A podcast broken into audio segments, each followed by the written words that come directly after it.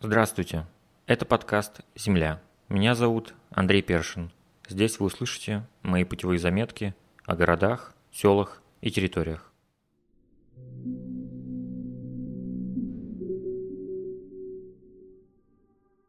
Нижегородская область. Осень 2014 года.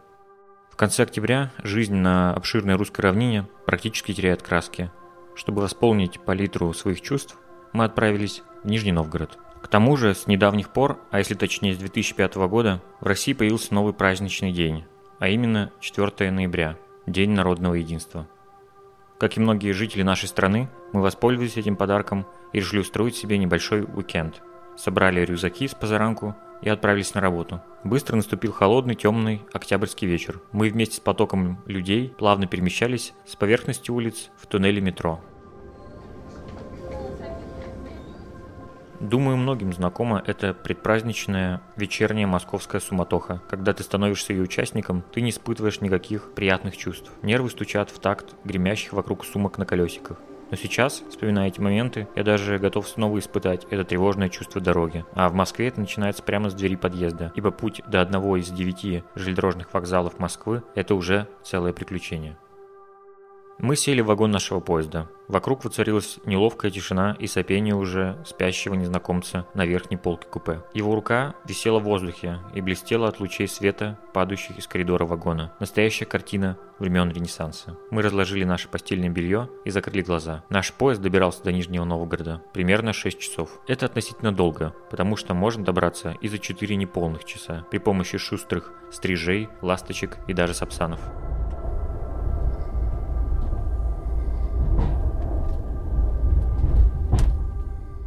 Пробудило меня напоминание проводницы о приближении нашей станции. Открыв глаза, я увидел, что вокруг ничего не поменялось. За окном все так же темно и все так же октябрь. Но сквозь тьму выглянули два красных глаза чудища огромного размера. Это грели сигнальные лампы на трубах заводов города Дзержинска. В 2007 году один из иностранных исследовательских институтов опубликовал данные о том, что средняя продолжительность жизни мужчин в городе составляет 42 года. В России эти данные были объявлены ложными. В этом городе даже есть свое Белое море, крупный объект слива химических отходов, огромный кусок белой, выжженной, безжизненной земли. Его рекультивировали и сделали зеленой лужайкой только в 2020 году. В общем, Дзержинск меня всегда немного пугал. Поэтому из окна поезда я всегда смотрю на него предвзято и прямо вижу вместо этих труб и огней разных монстров и чудовищ. Умерив свою фантазию, я начал собираться к выходу. Мы приближаемся к Нижнему Новгороду. Покидаем наш вагон, рука спящего соседа все так же свисает с верхней полки. Лицо нашего попутчика я так и не увидел. Мы прибыли в город. Нас встречает московский вокзал. Такое название он носит в Нижнем Новгороде. Сначала я подумал, что это значит, есть еще и другие вокзалы. Но нет, этот единственный.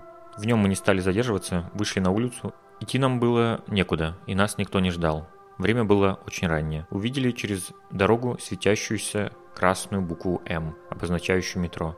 Оно возвышалось на здании транспорта и связи, футуристическая высотка 80-х годов прошлого века. Красная буква «М» почти идентична эмблеме московского метро, из-за чего кажется, что можно спуститься в тоннель и доехать до Москвы обратно. Да, сбегая вперед, скажу, что в Нижнем Новгороде есть метрополитен, но о нем я расскажу потом. Неподалеку мы заметили еще одну яркую светящуюся букву «М», но свет ее огней был желтый. Это был Макдональдс. К нему мы и направились. Город сразу заставляет спуститься вас в длинный подземный переход с тусклым светом. По дороге мы заметили, что за нами увязался какой-то незнакомый парень. Дойдя до Макдональдса, мы также поняли, что он еще закрыт. Остановились и решили подождать пару минут до его открытия. Незнакомец тоже остановился и стал рядом. Перед нами распахнули двери, и нас обдал теплый воздух помещения. Внутри уже играла бодрая музыка. Мы купили горячего чая и поднялись наверх. Сидели в полном одиночестве втроем. Незнакомец сел поблизости. Смотрели в окно на темный и холодный город. Убив время, вызвали такси и отправились на автостанцию. Незнакомец последовал за нами, но в такси сесть не решился. Кто он был и что хотел, неизвестно. Возможно, он хотел переждать это мучительное темное утро вместе с нами или преследовал другие, не менее темные цели. Расцвело, но красок вокруг не прибавилось. Из окна такси я видел лишь мазки серой грязи, размазанные по дорожному забору-барьеру. На какой автовокзал мы приехали, я не помню. Да и спустя эти шесть лет он поменял свое расположение. Помню лишь простор, ограды и окошко билетной кассы.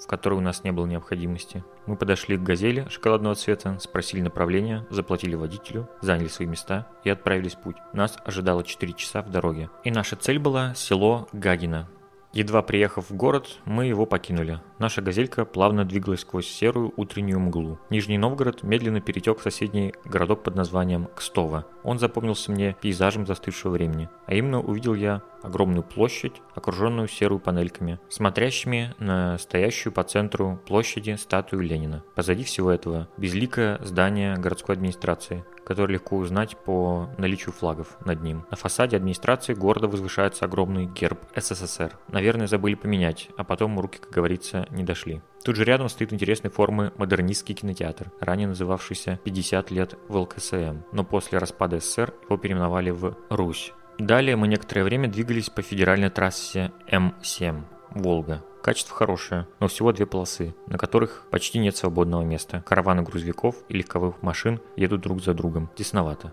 Я очень обрадовался, когда мы в один момент внезапно повернули с трассы и поехали по какой-то маленькой дороге. Стало просторнее и интереснее, хоть и дорога стала похуже. Следующее место, которое я запомнил, это поселок Большое Мурашкино. Этот населенный пункт с населением всего около 5000 человек из окна маршрутки визуально выглядел интереснее многих крупных городов России. Глубинка с дворцами, выполненных в стиле модерн и арт-нуво. Такие дома гармонично и легко вписались бы в улицы Риги, например. Но тут они стоят в обычном русском захолустье. Но это, конечно, говорит о том, что век назад в этом уездном городке происходило активное накапливание капитала. Бурное торговое прошлое поселка отразилось на целых рядах улиц с крепкими купеческими домами. Выглядит интересно. Был приятно удивлен. Нас покинула парочка пассажиров, и мы отправились дальше, вглубь Нижегородской области. На нашем пути был поселок Бутурлино. Ничем особенно не запомнился. После Большого Мурашкина выглядел спокойно и обычно. Но тут есть ЖД-станция, а это неоспоримый плюс. Проехав ЖД-переезд, наша «Газель» начала греметь и по подрыгивать заметнее и громче, чем раньше. По мере нашего удаления от столицы области дорожные артерии становились все тоньше и слабее.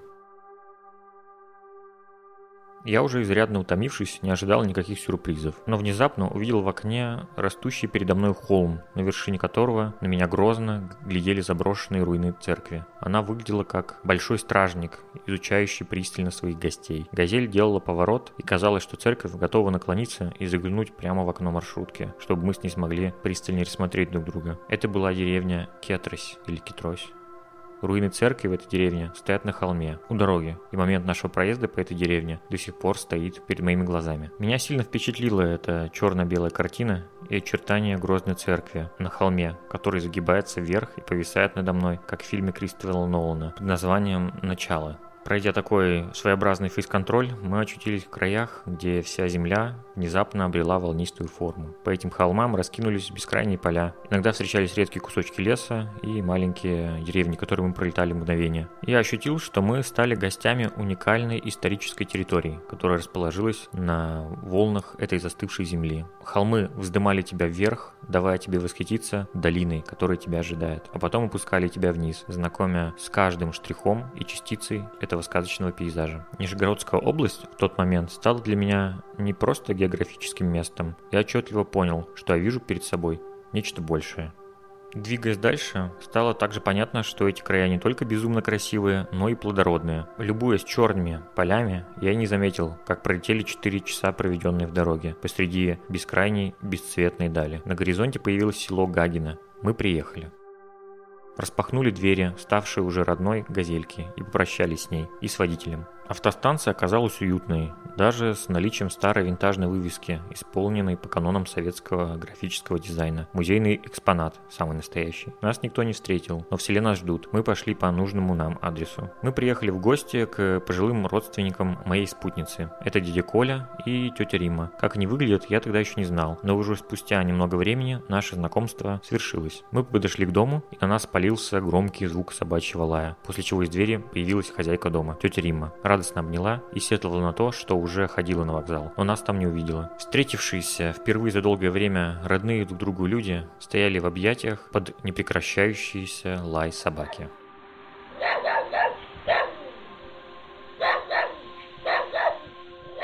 Мы зашли внутрь. Убранство дома напомнило любой другой дом пожилого человека нашей страны. На полу расстелены несколько ковров с разными, но в то же время знакомыми каждому из нас узорами. Диваны и кресла массивные и с таким же паттерном извивающихся узоров, похожих на листья и морских коньков одновременно. Скатерть на столе учтиво покрыта еще одной скатертью, но уже не из ткани, а из пластика. Красный угол с иконами и рамки с фотографиями близких, живых и ушедших. Русская традиционная любовь к тканям, сундукам, кружевам и зеркалам воплощена при помощи современных средств. У моих бабушек и дедушки такой же уклад дома создан. Из современного выделяются лишь пластиковые окна. Их старшее поколение нашей страны приняло сразу, ибо не может быть ничего ценнее, чем тепло. Немного отдохнули, подкрепились, поболтали и познакомились. Решили выйти на улицу, изведать окрестности села. Во дворе дома появились грациозные курочки, и снова залаял пес. Мы отворили дверь калитки и сразу оказались на трассе. Через село проходит автомобильная дорога. Движение не то чтобы бурное, но идти по дороге, расслабившись, точно не получится. Почему мы идем по дороге? Потому что тротуаров и обочин нет. Дома вокруг интересные, типичные старые избы, которые распространены в Москве и ближайших с ней регионах. Их главная особенность – это наличие на крыше э, башенки, которую можно еще и назвать светелка или светлица. В местах, откуда я родом, такие дома не встречаются. Красоту этих домов нарушает газовая труба, которая как лазер тянется через всю улицу, словно нарисованная линия. Она разрезает каждый дом на две половинки. Большинство изб вдоль дороги в плачевном состоянии, обгоревшие, косые, но жилые. Также вдоль дороги аллея побеленных деревьев. Деревянные столбы электропередач выглядят примерно так же, но вместо побелки снизу нарисован российский триколор на каждом столбе. Серьезно, на каждом. Неожиданно дошли до конца села. Дальше только дорога. С нашей стороны равнина, а вдали высокие холмы вдоль маленькой реки и мост. По сторонам проселочные дороги с затвердевшей грязью и покрытая корочками застывших луж, раскиданных словно разбитое стекло и отражающее серый небесный свод. Совсем забыл, что уже наступил первый день ноября. Повернули и пошли в обратном направлении. Нам навстречу шагала пожилая женщина в пальто и платке с безэмоциональным лицом, Приближаясь к центру, появился тротуар, переместились на него. Вокруг ни души, только иногда проезжают люди на велосипедах. Велодорожек нет. В этом направлении село приобрело более приятный вид, хоть и здания стали менее интересные. Вокруг стало больше порядка и профнастила. Столбы из деревянных стали бетонными, но все так же с изображением флага России у своего основания. Прошли пустой детский сад. На деревьях около него висит социальная реклама, призывающая не совершать аборты. Заброшенное здание гостиницы с аутентичной вывеской ручной работы и такой же рядом заброшенного вида ларек с написанной от руки надписью на нем «Арзамасский хлеб». Дотопали до центра. Как мы это поняли, статуя Ленина, мемориал Великой Отечественной войне. Их даже два. Один старый, но ярко раскрашенный, словно детская книжка. А рядом новый памятник, огромный и словно нарисованный в 3D Max. Поблизости церковь, новая, напоминает модульные домики для отдыха на современных турбазах, но с куполом и с крестом. Через дорогу отделение Сбербанка со старым логотипом и вывеской из 90-х. Да, это точно центр. Пошли дальше. Оказались у пруда. Вокруг коричневая земля сливается с травой такого же цвета и замерзшая вода, покрытая свежим льдом, тонким. Словно все вокруг лишилось движения и жизни. Обернувшись, мы снова увидели ту пожилую женщину. Она шла в нашу сторону, бесцельно и с пустым взглядом, прошагала мимо. Руки ее висели бездвижно, Голова из-за массивного платка тоже не шевелилась. Живыми казались только ноги, быстро семенящие туда-сюда. Мы решили вернуться обратно и погреться чаем и теплыми беседами. Прошли мимо каких-то складов, где горел костер, и не было людей. Наступил вечер. Тетя Рима с дядей Колей показывали нам фотографии родственников, моей спутницы. О, с, дедушкой. Да, да, да, знала, ты тоже знаешь. Вот он, военный, это учился, когда он курсант был. Тут вот тоже на фотографии глядит. Ну, в общем, глядите там надо. Глядите, погреть чай, я уберу. Давай чайником погреете чайком. Фоном сначала звучало радио. Конферанс Михаила Предтеченко. 17.30 в воскресенье. Радио России. Собеседник. Потом дядя Коля включил телевизор, послушать новости. ЛНР. Это подтвердили и в службе по информации Минобороны Донецкой Народной Республики. Сегодня в Беларуси выбирают глав самопровозглашенных За окном по трассе проезжали машины. Их не было слышно. В абсолютной тишине за окном пролетали лучи света. Словно это не летят машины, а летит время. Я остался с дядей Колей наедине и поговорил с ним обо всем подряд. Плакали, кричали в 53 году, тут представить. Думали, все, ну и все, и сейчас крушение, круг, крах будет всему на свете. Думали, без него все, ничего не будет. Народ слезами, прям слезами. Братик, стань, ну, горе какой. Дядя Коля поведал мне, что по молодости мог поругаться с Римой и пешком уйти в Арзамас. Шел всю ночь, ложился переночевать на стоге сена по дороге. Иногда его догонял на машине тесть и садил обратно, говоря, что нечего тут дурью маяться. Такой спокойный и улыбчивый старичок, и какой бурный мир бушевал в нем раньше. Внешне дядя Коля и тетя Рима очень красивы, благородные, состарившиеся, с красивыми чертами лица. Дядя Коля с яркими голубыми глазами, как у молодого парня, и статными скулами. Тетя Рима обладает изящными белыми блестящими длинными волосами, словно она стала не молодой, только вчера. Красивая русская семья, но, к сожалению или к счастью, без детей и внуков. Наступила ночь. Мы ночевали в соседнем доме, хотя это по факту один дом, но вот такие перипетии родственных отношений. Ночью я вышел во двор, потому что канализации в доме нет. Вокруг была непроглядная тьма. Свет уличной лампы освещал небольшой участок. Я стоял, смотрел на линию света и тьмы. Обычно в таких местах ночью мерещится всякая чертовщина. Но я был спокоен, ведь что может быть страшнее одиночества?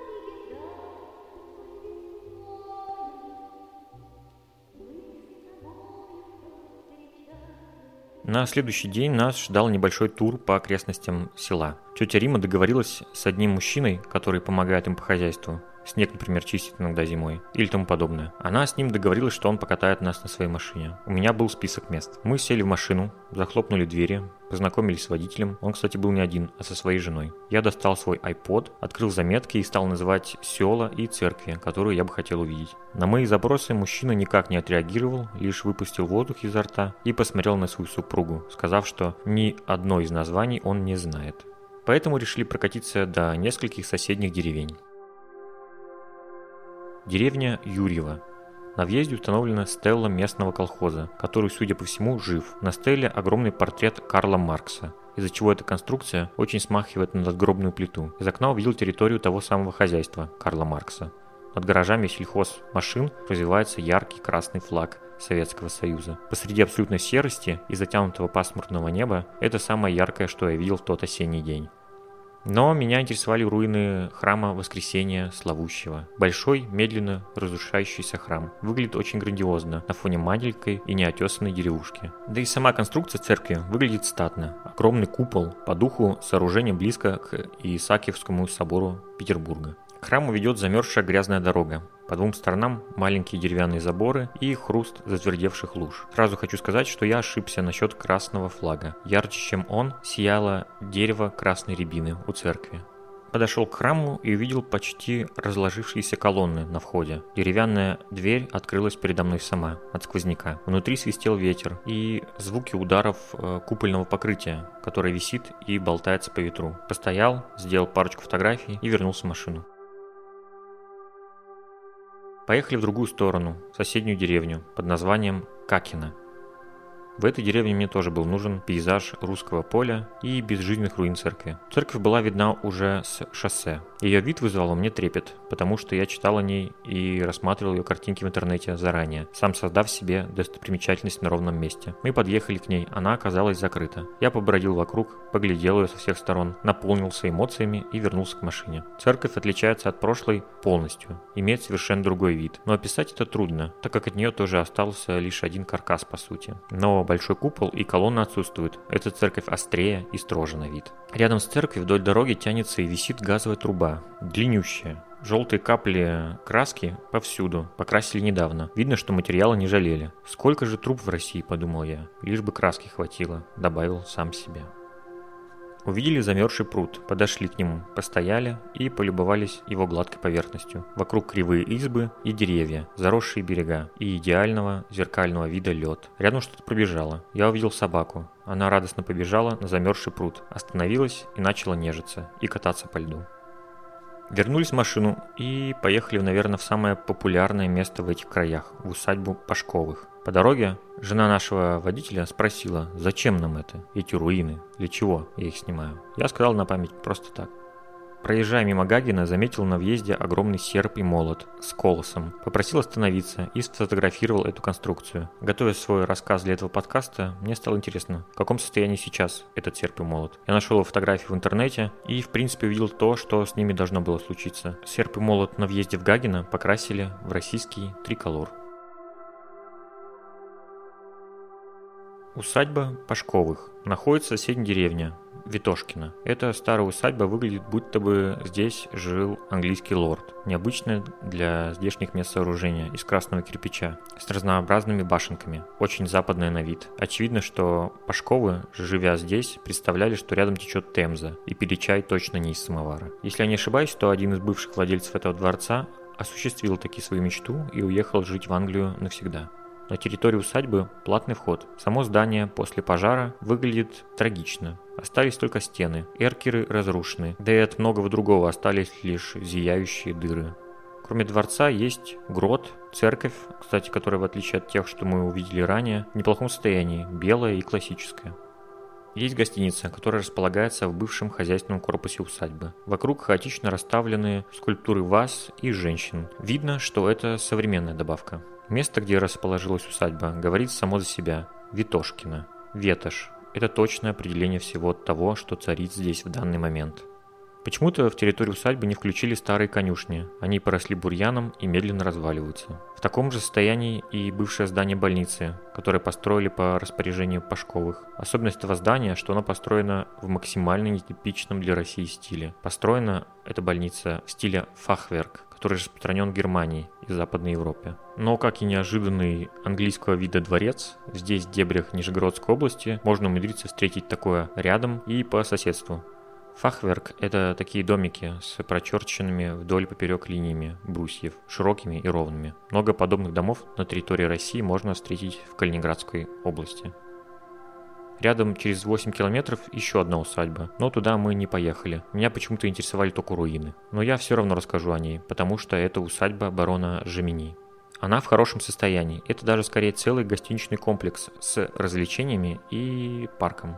Жемини Генрих был родом из Швейцарии, и домик выглядит весьма по-альпийски. Существует мнение, что сам Генрих здесь не появлялся, и все это принадлежит его сыновьям. Но все равно, этот Жемини интересная персона. Он был одним из самых популярных военных теоретиков 19 века. Существовал даже термин доктрина Жемини. Он вместе с Наполеоном участвовал в военном вторжении в Россию в 1812 году и был губернатором в оккупированном Вильно, а потом комендантом в оккупированном Смоленске. Чудом спасся и через год перешел на сторону врага, то есть стал генералом русской армии. Его портрет даже есть в военной галерее Зимнего дворца в Петербурге, хотя в тот момент он был на стороне Наполеона. Вот такой предатель для одних и герой для нас. Но свою жизнь он закончил спокойно и в глубокой старости, и, как ни странно, во Франции.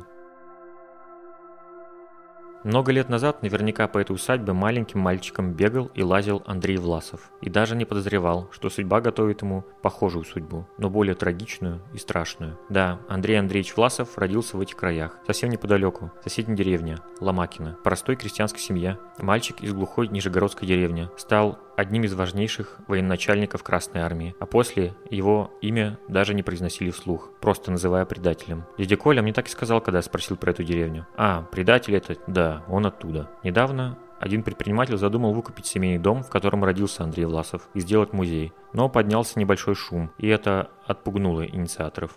Но мне эта идея кажется полезной. Эта тема никак не отрефлексирована среди наших людей. Масштаб коллаборационизма в СССР во время войны был огромным. Совсем забыл упомянуть, что в селе Какино я остановился около мемориала Великой Отечественной войне. Красивый типовой советский мемориал с солдатом. Но что поразило меня, что он был раскрашен, как кукла, и мемориал тоже был раскрашен. Местное население пытается улучшить вид этого сакрального места, превращая скульптуры солдат в самых настоящих идолов, раскрашивая его форму в зеленый цвет, медали в красный и оружие в черный. Солдат превращается в игрушку, в игрушечного солдатика. Памятник обретает еще более глубокий смысл. Мы вернулись в дом к дяде Коле и тете Риме, попрощавшись с водителем и денежно его отблагодарив. Завтра утром мы уезжаем из Гагина. Утром 2 ноября дядя Коля с тетей Римой вышли нас проводить. Снова раздался лай собаки, но в этот раз он выбежал из будки, и мы увидели, что за грозным лаем оказался маленький пес обычной породы с гордым именем Мухтар. Я обнял на прощание Диколю и сказал пока. Он стоял у дома и смотрел нам вслед, помахал двумя руками. Тетя Рима проводила нас на маршрутку, посадила нас и помахала рукой. Мы поехали обратно, в Нижний Новгород. Я смотрел в окно и видел уже не обычный дорожный, проносящийся мимо пейзаж, а видел что-то родное и теперь драгоценное лично для меня.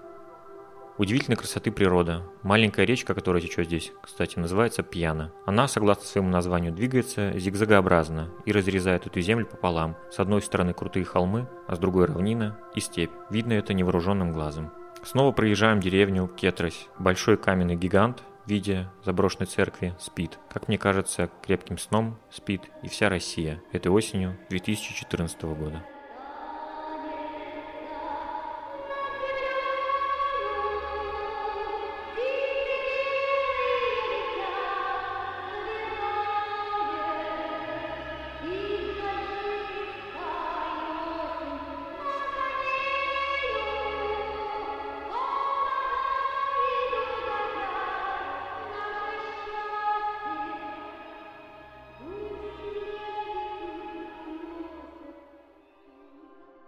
Спустя 4 часа мы приезжаем в Нижний Новгород. Решаем добраться до центра города пешком. Заодно и город посмотрим. Идем на угад, знаем лишь направление.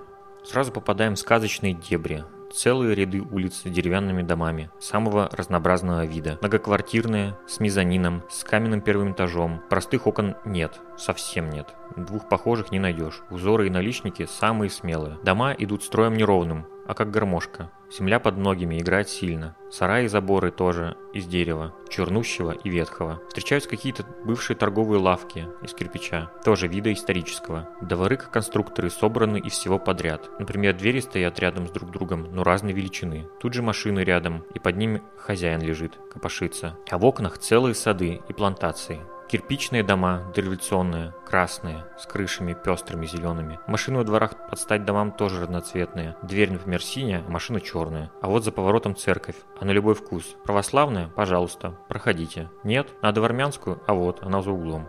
А вот уже и холмы пошли, и обычные высотки, жилые. Добрались до центра, и впервые за эти дни заселяло яркое, золотое осеннее солнце. Мы остановились в хостеле на Рождественской улице, прямо напротив Красной Строгановской церкви, со сказочными куполами разноцветными и курантами на колокольне. Решили отдохнуть и вздремнули пару часов. В номере учтиво лежит какая-то модная местная газета. На одном из разворотов почти сразу обнаружил свою давнюю подругу из Ижевска по имени Аня. Как раз с ней мы и поспешили встретиться, и она устроила нам прогулку по высоким горам Нижнего Новгорода. Называются они Дятловы горы. Вскарабкались наверх, и перед нами открылся самый главный градообразующий элемент города. Это стрелка, слияние двух рек, Оки и Волги. Этот незамысловатый природный ансамбль подарил городу жизнь и предопределил его прошлое и, наверное, будущее. Главная эмоция от пейзажа – простор, как, впрочем, и от той части Нижегородской области, которую я видел. Меня удивили мосты и перепады высот. Дома и дороги оказываются то снизу, то сверху. Мало того, что Нижний заполучил себе две русские речные жемчужины, так еще и рельеф себе отхватил. Чаще всего этот город называют Нижний, сокращая его длинное сказочное название. Люди, спешащие жить, сокращают название еще короче, буквально до двух звуков, и называют его Нино. Звучит по-грузински. Наглядевшись на другой берег и побродив по холмам, решили, что с э, кардиоупражнениями можно закончить, и отправились на главную пешеходную улицу. Называется она Большая Покровская. Длинная и насыщенная улица, на которой можно найти все, что душе угодно. В принципе, можно на ней и провести все время нахождения в городе. Тут и дома разных эпох, и заведения различного толка. А далеко в конце виднеется какая-то башенка, в которую улица и упирается. На Большой Покровской располагается одна из главных достопримечательностей города – здание Банка России. Его надо увидеть своими глазами. Волшебный ларец в псевдорусском стиле. Этот стиль, подражание древнерусским мотивам, мой любимый. На здании банка можно увидеть барельеф двуглавого орла с ангелами и две даты – 1613 и 1913. Это говорит нам о 300-летии дома Романовых. Выглядит барельеф как русская версия фэнтези-комикса, но над всем этим на шпиле возвышается герб СССР. Аня рассказала, что в городе есть канатная дорога над Волгой, и мы направились туда. По дороге шли все так же вдоль красот Нижегородского простора. Попадались резкие и острые здания уже советского периода, выглядящие брутально и не так сказочно, как то, что мы видели ранее. Шагали по улице Минина с ее присущему городу разнообразием. Запомнилось массивное здание Института инженерно-водного транспорта. Сразу видно намерение Советского Союза покорять силу волн и направление потока воды но стоит завернуть за угол и снова просторы и постельные тона бескрайней Нижегородской долины. Это Верхневолжская набережная. Мы подошли к канатной дороге, запомнил, что рядом стоит старинная мечеть. Пройдя через заборы профнастила, мы постояли в очереди и отправились в полет над Волгой. Канатная дорога – это не туристический аттракцион. Она выполняет функцию общественного транспорта, доставляет жителей в соседний город, который находится на другом берегу. Называется он Бор. Из-за этого людей бывает здесь много, потому что для большинства людей полет над Волгой – это такая же рутина, как проезд под землей или под реками для москвичей. Во время пролета кабины над опорами кабинку немного качает из стороны в сторону, и появляется чувство свободного падения. Те, кто новенькие в кабине, визжат.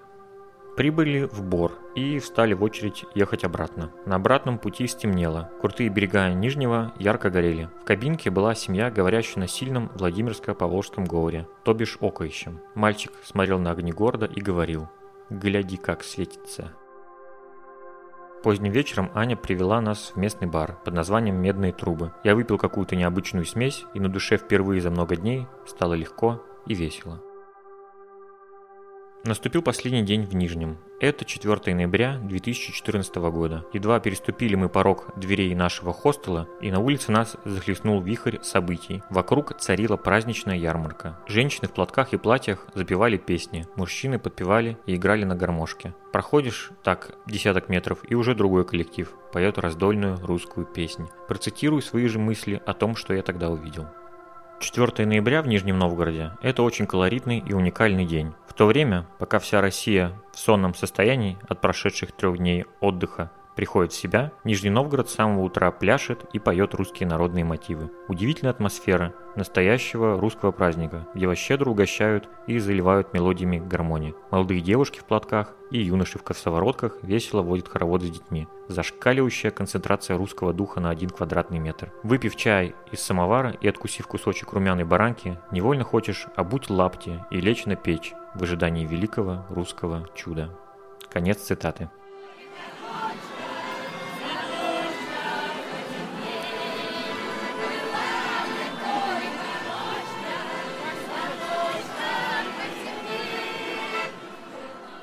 Когда шли мимо хороводов и самоваров, к нам подошли полицейские, представились, указали на старый фотоаппарат моей спутницы и сказали, что у них в отделении такой старой фототехники осталось очень много, и если нам интересно, то можем пройти с ними и посмотреть, приобрести. Первой мыслью было отказаться и отойти. А жаль, эти блюстители порядка были очень дружелюбны и вежливы. Поднялись наконец-то в Кремль. По пути увидели черную тучу из батюшек напротив памятника Минину и Пожарскому. Копия того, что стоит в Москве на Красной площади, но чуть поменьше и новее, сделана в 2005 году неугомонным Зуробом Церетели. Рядом с Кремлем проходит трамвайная линия. Город, где есть трамвай и Кремль, уже не может быть плохим. К Кремлю ведет Ивановский съезд. Одно из самых красивых мест России, что я видел. Небольшая горка, сохранившая свой исторический вид, и ведет прямо к стенам Кремля. Да, он здесь открыт и доступен для посещения, в отличие от Москвы. Сам Кремль из-за холмов тянется как гармошка. Раньше он, как и московский, был белым, до Октябрьского переворота. А стены Кремля замкнулись совсем недавно, когда достроили одну башенку, которая давно развалилась из-за оползня земли. Здесь, кстати, это встречается явление часто до сих пор.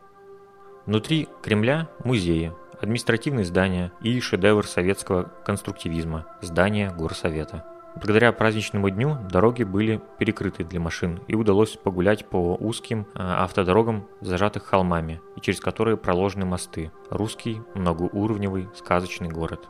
Наступило время отъезда. Мы направились в сторону метро, спустились на станцию Горьковская, и нам предстояло проехать одну станцию и снова пролететь над рекой. Но в этот раз не над Волгой, а над Окой. И не в кабинке, а в вагоне поезда метро. Это стало возможно благодаря метромосту. Он вдобавок еще и автомобильный. Само метро в городе существует давно, но ожило совсем недавно, когда была построена первая станция на историческом верхнем берегу города в 2012 году. Да, вы не поверите, но в Нижнем Новгороде город делится на две части – верхнюю и нижнюю. Из окна вагона я увидел силуэт здания Нижегородской ярмарки, одной из крупнейших торговых площадок Европы своего времени. Эта ярмарка была по сути городом в городе, со своим устройством и правилами, пестрыми павильонами разных торговцев со всего света. Здесь билось сердце русской торговли, Город на высоком берегу слияния двух рек, торговый хаб товаров, приходящих с востока на запад, русский Вавилон во плоти. Но эта история закончилась. В советское время было небольшое оживление во времена НЭПа, но потом в 1930-е годы ярмарка была закрыта навсегда, как враждебный социальный элемент. Сейчас осталось лишь одно здание, окруженное серыми панельками. Добрались до вокзала. Посреди зала огромная советская мозаика и футуристичная люстра, похожая на элемент космического корабля из ретро-фантастики. Мы подошли к нашему вагону, я протянул документы проводнице и, посмотрев в сторону, увидел пожилую женщину в пальто и платке, очень похожую на ту, что бесцельно бродила по дорогам селе Гагина. Я подумал, что, наверное, это Россия в образе этой уставшей женщины ходит посреди этой нижегородской холмистой долины и ищет свой дом. Подписывайтесь на телеграм-канал подкаста, там я публикую дополнительные материалы, например, фото или видео, а также многое другое. Адрес телеграм-канала вы можете найти в описании подкаста. Спасибо вам большое за отзывы и до встречи в следующих выпусках. До свидания.